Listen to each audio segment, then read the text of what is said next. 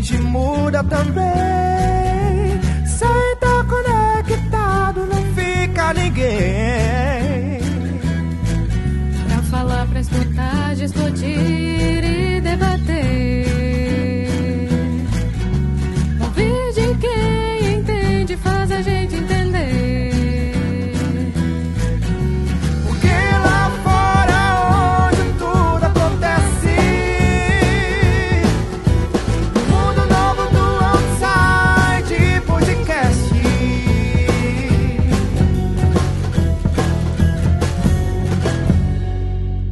Oi, eu sou Igor Ribeiro.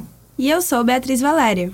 Estamos começando mais um episódio do Outside Podcast, onde debatemos sobre diversos temas relacionados à cultura, sociedade e tecnologia, sempre trazendo informações do mundo da comunicação de maneira leve e dinâmica.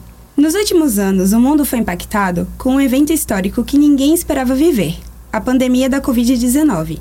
No Brasil, além de lidar com esse caos no sistema de saúde, batemos também de frente com um vírus que já circulava na nossa rotina: a desinformação.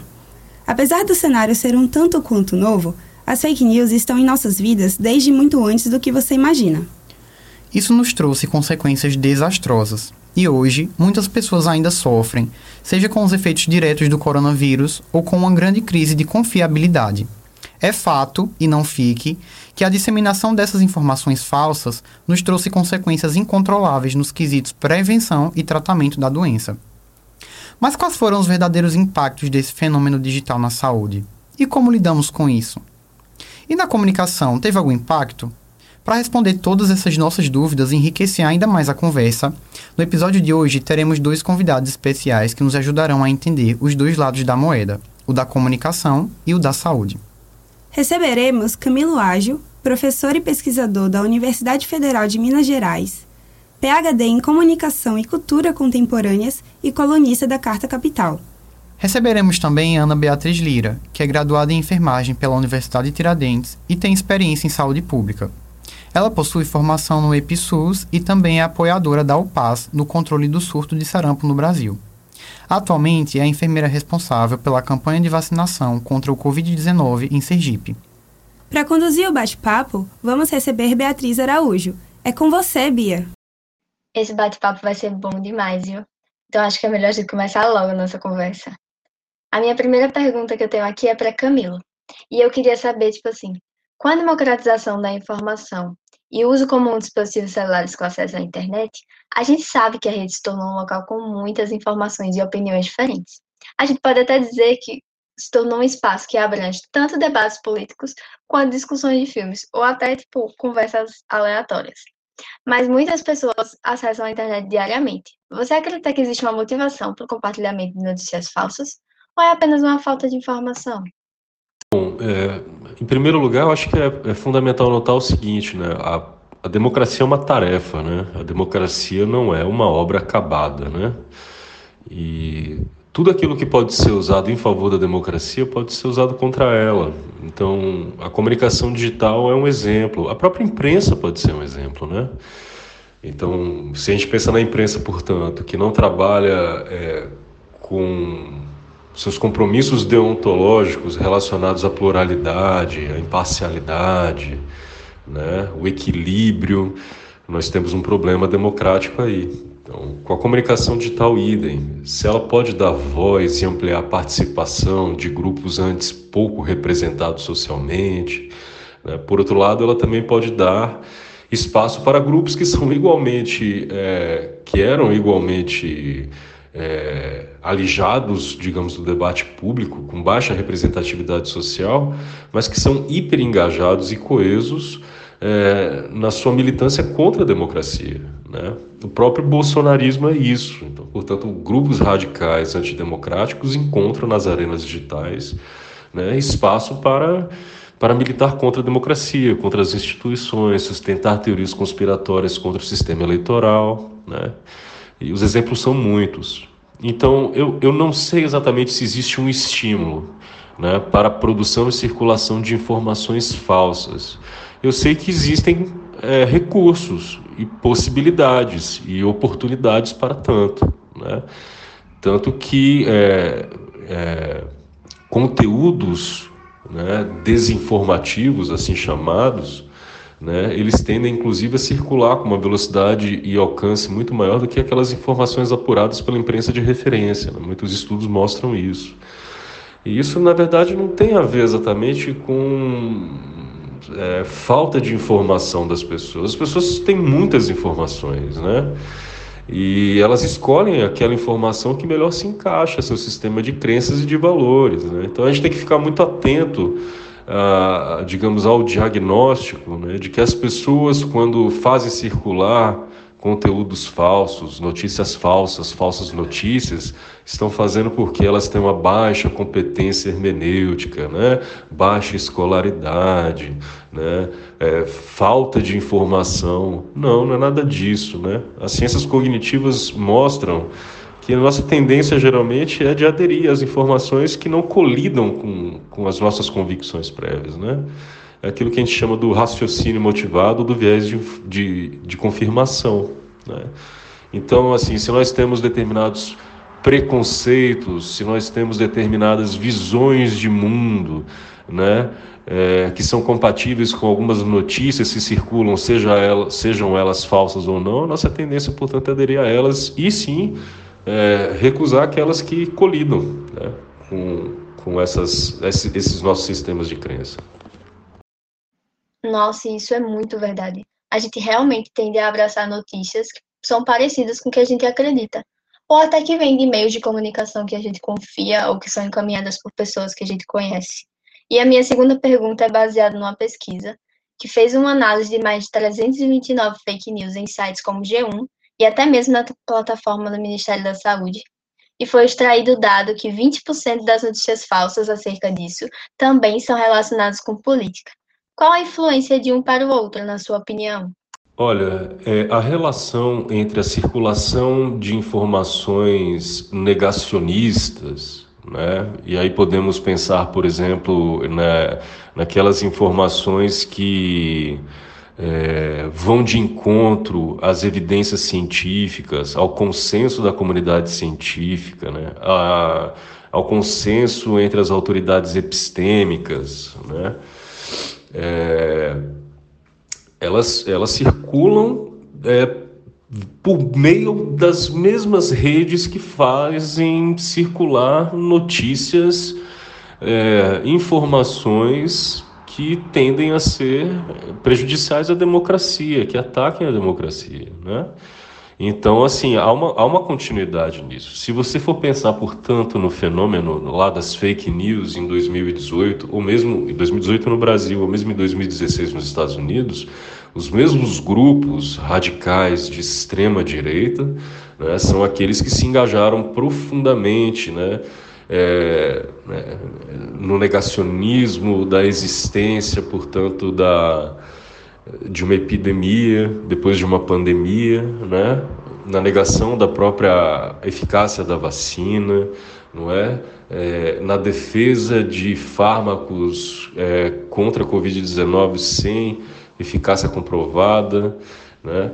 Então há, uma continuidade, sim, não há dúvida disso, né? Que é, a, a, própria pandemia ganhou contornos políticos muito claros na medida em que demandou ações governamentais. Então, ações governamentais em democracias demandam também atrito de ideias, atrito de posições. Né? Então, temos uma, um pluralismo, uma diversidade.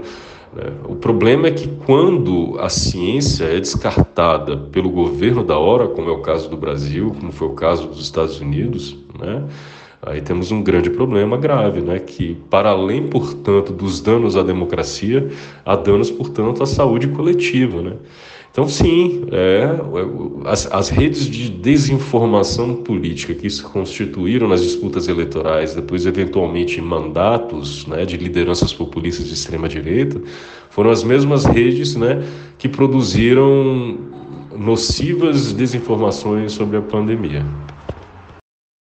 Sim, sim, ficou evidente que muitas discussões sobre a pandemia, que eram para ser sobre saúde, acabaram sendo sobre política, ou até sobre partidarismo. E isso trouxe muitas consequências que até hoje são dolorosas e irreversíveis. E a próxima pergunta é sobre regulamentação em relação a esse assunto. A gente sabe que o metaverso e o Twitter passaram a colocar avisos em postagens que tendem a ser falsas. E eles fizeram isso para tentar parar essa disseminação das informações, mas a gente sabe que nem sempre é o suficiente para impedir. Na sua opinião, quais ações podem ser tomadas para evitar a disseminação das fake news? Olha, eu acho que apostar naquilo que se chama de educação midiática ou apostar na premissa de que as pessoas elas são é, é, manipuladas pelas falsas informações, as informações falsas, é dar murro em ponta de faca, né? Porque, como eu já disse na, na, na, anteriormente, né, nós todos tendemos a buscar informações que reforçam as nossas convicções prévias, entendeu? Então, portanto, e evitar aquelas que colidam com as nossas convicções prévias. Né? Então, portanto, se alguém tem uma tendência a uma certa mentalidade conspiracionista, portanto, né, de que existe sempre um determinado grupo minoritário mais poderoso que vem articulando é, ações em segredo né, e em detrimento do interesse coletivo, a sua tendência de alguma forma é também de aderir né, a informações que venham sustentar, portanto, o desvelamento de algum tipo de conspiração por trás né, de algum fenômeno. É, como, por exemplo, ah, a pandemia, por exemplo, existe? Não, ela não existe. Na verdade, são governos da indústria farmacêutica que estão buscando é, lucrar e, portanto, inclusive junto com governos que têm buscado cessear as liberdades das pessoas. Né? Ou então a própria China teria criado esse vírus propositalmente ah, no bojo de uma guerra geopolítica para conquistar uma hegemonia imperialista no mundo. Né? E por aí vai. Então, eu, é, eu, eu, eu acho que esses avisos podem ser importantes na medida que também as, as notícias falsas, a desinformação, as desinformações tendem poluir a esfera, a esfera pública, pode criar confusões. Mas o fundamental que deve ser feito nessas plataformas, na minha opinião, né, são duas coisas. A primeira é que deve se monitorar, porque essa, essas notícias falsas, elas são produzidas, digamos assim, por, por, por usinas, né? Portanto, ali há grupos financiados, isso tem que ser desvelado, isso tem que ser investigado, né? Que não fazem isso por simples compromisso ideológico, né? mas estão a serviço, portanto, dos interesses políticos de alguém que também tem poder financeiro. Então, há garotos e garotas que estão trabalhando em empresas, é, gerenciando perfis falsos e fazendo circular esse conjunto de informação, produzindo vídeos, produzindo memes e por aí vai. Então, portanto, há que seguir, né? Qual é exatamente o caminho da grana que faz com que essas, esses núcleos, digamos assim, essas empresas de produção de informação existam.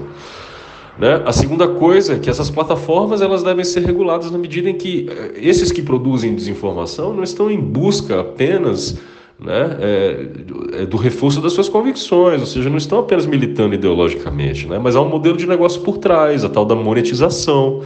Né?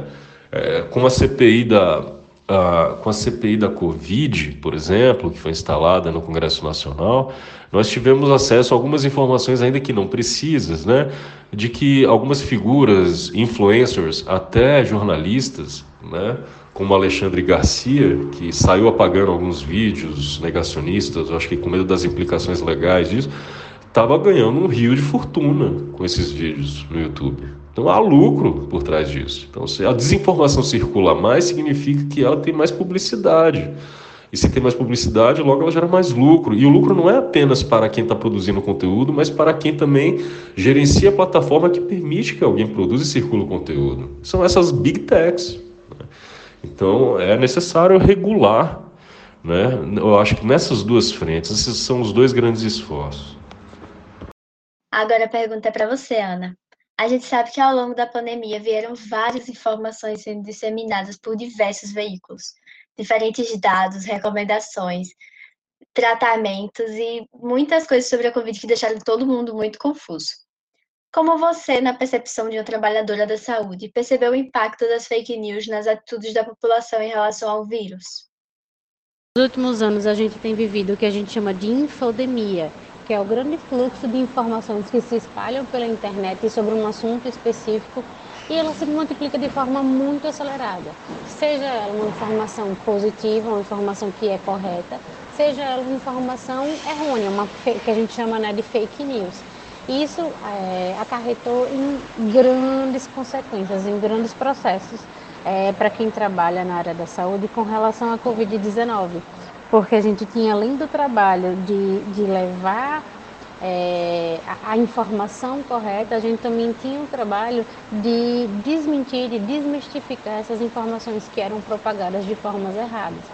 Isso gerou em grandes proporções, então a gente precisava trabalhar em dois sentidos, tanto de levar a informação correta quanto de trabalhar contra essas informações erradas que eram transmitidas. E a gente teve muito impacto na população. Muita gente acabava recebendo essas informações e levava aquilo como uma verdade absoluta. E é, dificultou bastante né, o trabalho é, como um todo.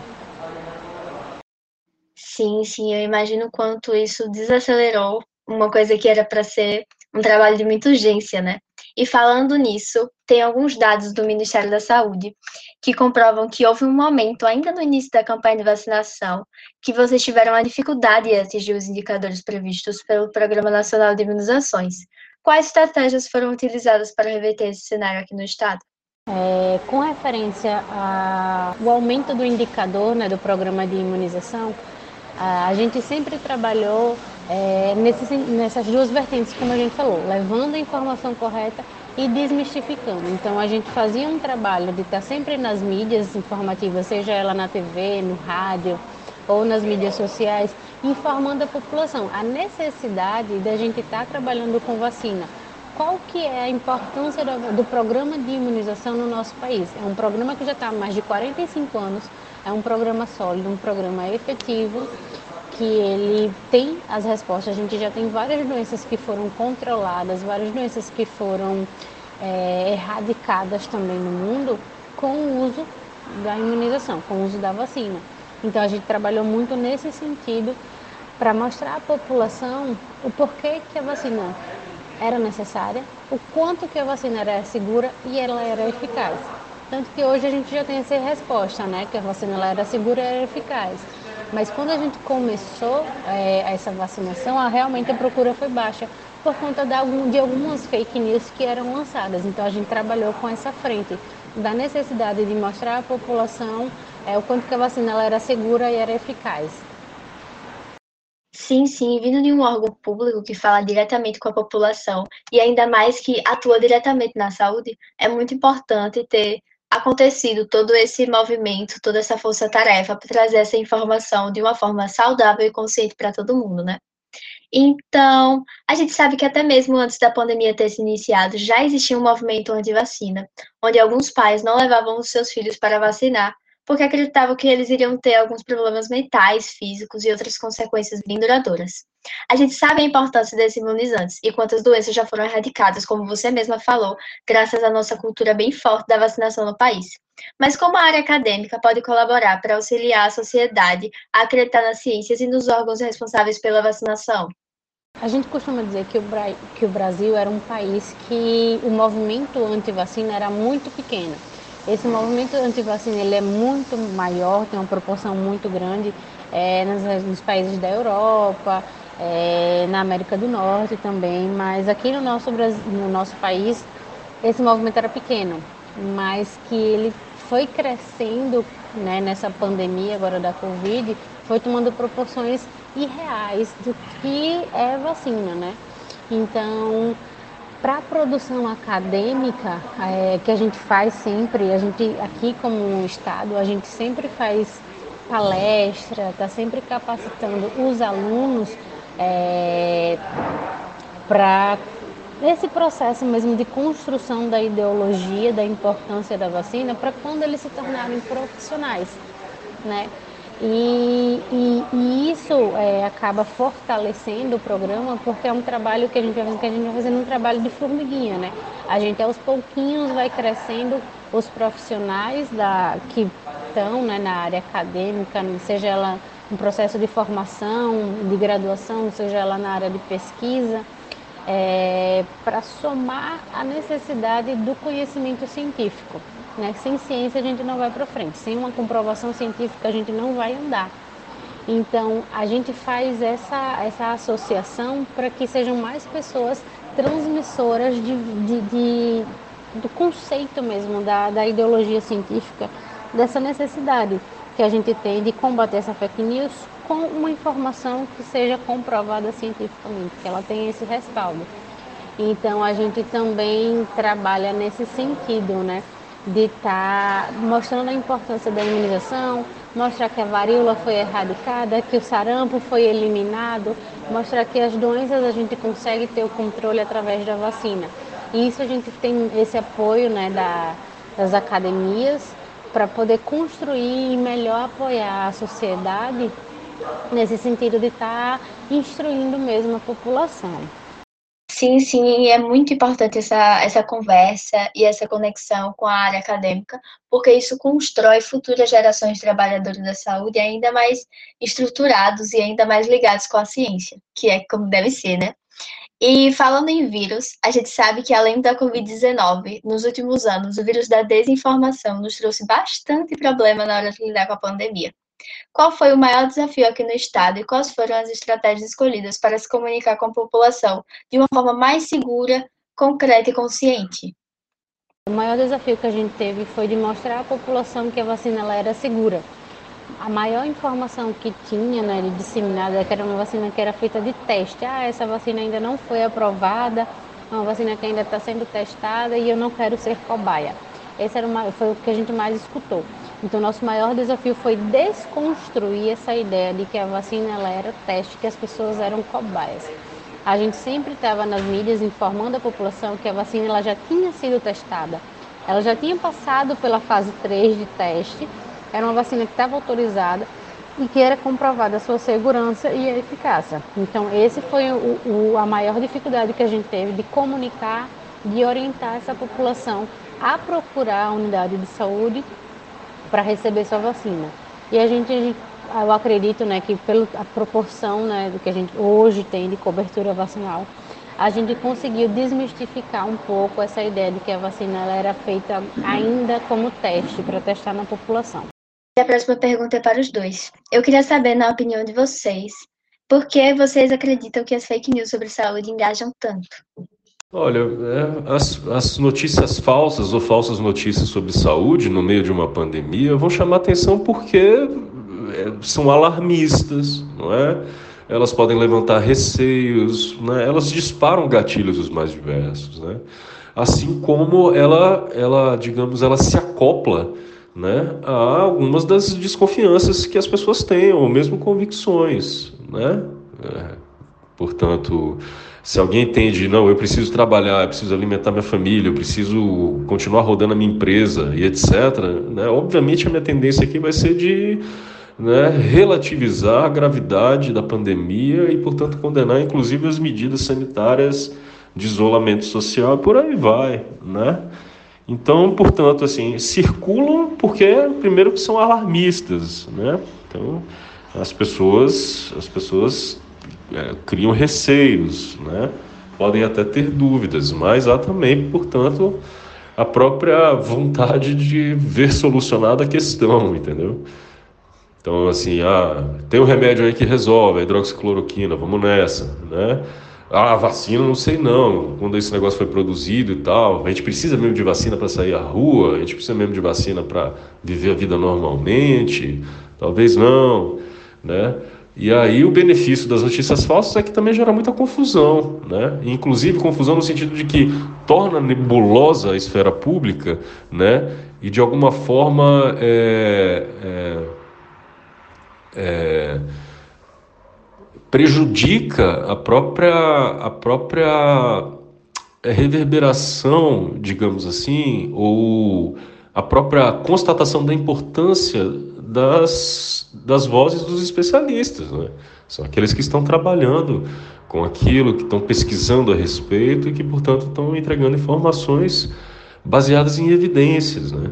Esse é um grande problema das notícias falsas. Né? Na medida em que ataca as autoridades epistêmicas, as instituições que produzem conhecimento, né? em favor, portanto, dessas opiniões né?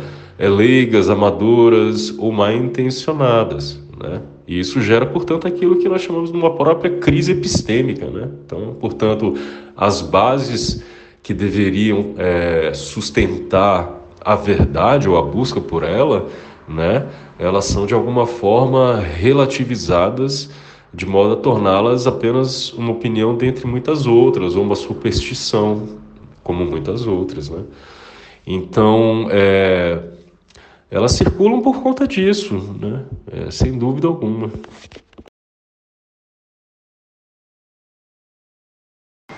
É, essa pergunta sobre uma pesquisa né, pelo jornal é, Pan-Americano de Saúde Pública, é, isso volta porque a gente começou sobre a infodemia, esse, esse, esse período que a gente tava, que a gente vive é, foi pela a própria OMS, ela divulgou, né, que esse momento de infodemia, que as pessoas elas têm muito acesso às informações e é muito rápido esse processo de informação. E aí a gente acaba que, que nesse momento de pandemia, que todo mundo procurava qualquer que seja uma, uma explicação, uma razão, um, uma forma de, de, de se proteger, que acaba lendo tudo que recebia. E como é um momento, como essa, essa, essa fase de, da informática, né, da internet, tudo circula muito mais rápido, as fake news ela também se propaga muito rápido.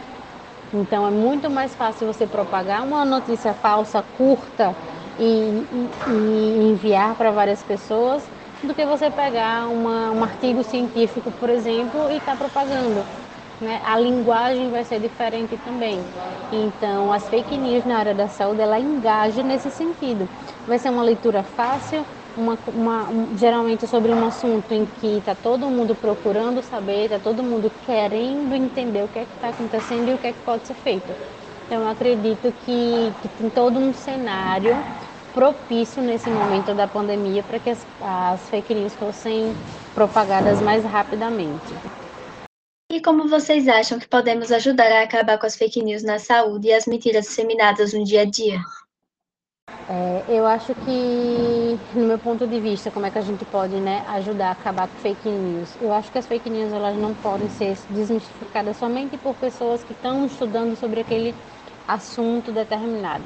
Exemplo, uma pessoa que recebeu uma informação e ela sabe que aquela informação ela não é verdadeira, de imediato ela precisa falar sobre aquilo com quem enviou aquela mensagem e fazer o trabalho de formiguinha que a gente fala. Se eu recebo uma informação, naquele mesmo momento eu vou responder dizendo que aquela informação não é verdadeira, que eu já encontrei os dados corretos, que o dado correto manda também um link de volta para a pessoa ler, para a pessoa tá, tá ficar por dentro daquela informação errada que ela está passando. Então, acho que todo mundo que recebe uma, uma, informação que é fake, né, que sabe que aquela informação não é correta, tem como obrigação desmentir e mostrar qual é o lado correto. Acho que só assim a gente consegue ir quebrando aos poucos essas fake news, que é muito complicado da gente tirar da mente da população depois que ela já foi disseminada. Então a gente precisa ir fazendo esse trabalho em conjunto. Recebi uma notícia falsa, eu tenho como se fosse uma obrigação mesmo de desmistificar essa, essa informação. Sim, pode falar, Camila. Bom, como eu já disse anteriormente, eu não acho que a gente vai acabar com mentira, a gente não vai acabar com fake news. Isso tudo vai existir, né? As pessoas, as pessoas, elas produzem, uh, elas produzem esse tipo de conteúdo, elas produzem esse tipo de opinião, elas compartilham esse tipo de opinião, né? Ciência, no final das contas, inclusive, né, é, um, é um método de produção do conhecimento e busca pela verdade bastante marginal. Né? As pessoas preferem a tradição, o dogma, né? preferem o dogma ao ceticismo, né?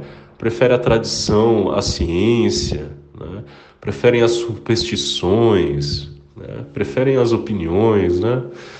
É, então, é, é eu acho que a, a primeira lição para quem pretende acabar, ou pelo menos combater as fake news, né, é, é, é largar, descartar essa premissa de que as pessoas estão é, se engajando com esse tipo de conteúdo simplesmente porque elas são ludibriadas, manipuladas, porque lhes faltam competência hermenêutica e etc. Não, não é nada disso.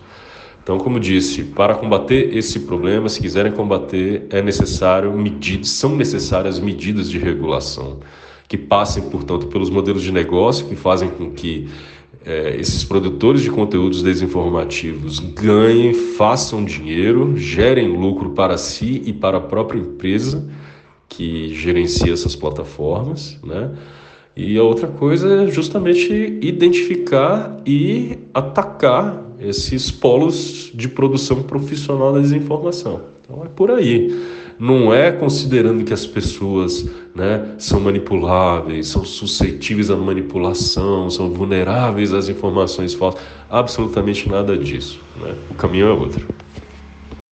Simplesmente que show de conhecimento esse episódio, viu? E nessas duas fontes você pode confiar. Esse tema das fake news, ele visita a gente em tantas, mas tantas áreas da nossa rotina, e por isso discutir, estudar e trazer esse tema à tona para a sociedade é tão importante. É isso, gente. O nosso podcast está chegando ao fim, mas a sua consciência na hora de consumir qualquer informação deve continuar, viu? Obrigada, Camilo, por sua contribuição. Foi uma honra te ter aqui com a gente. Agradecemos também a Ana Lira por nos enriquecer tanto com conhecimento e também pela dedicação com a saúde do Estado. E obrigada a você que ficou com a gente até agora. Não esqueça da vacina contra o Covid-19, hein? Valeu e tchau! Nos acompanhe no Instagram. Somos o arroba outside underline podcast. Compartilhe esse episódio com seus amigos e até a próxima. Outside Podcast, um produto desenvolvido pelos alunos de Publicidade e Propaganda da Universidade Federal de Sergipe.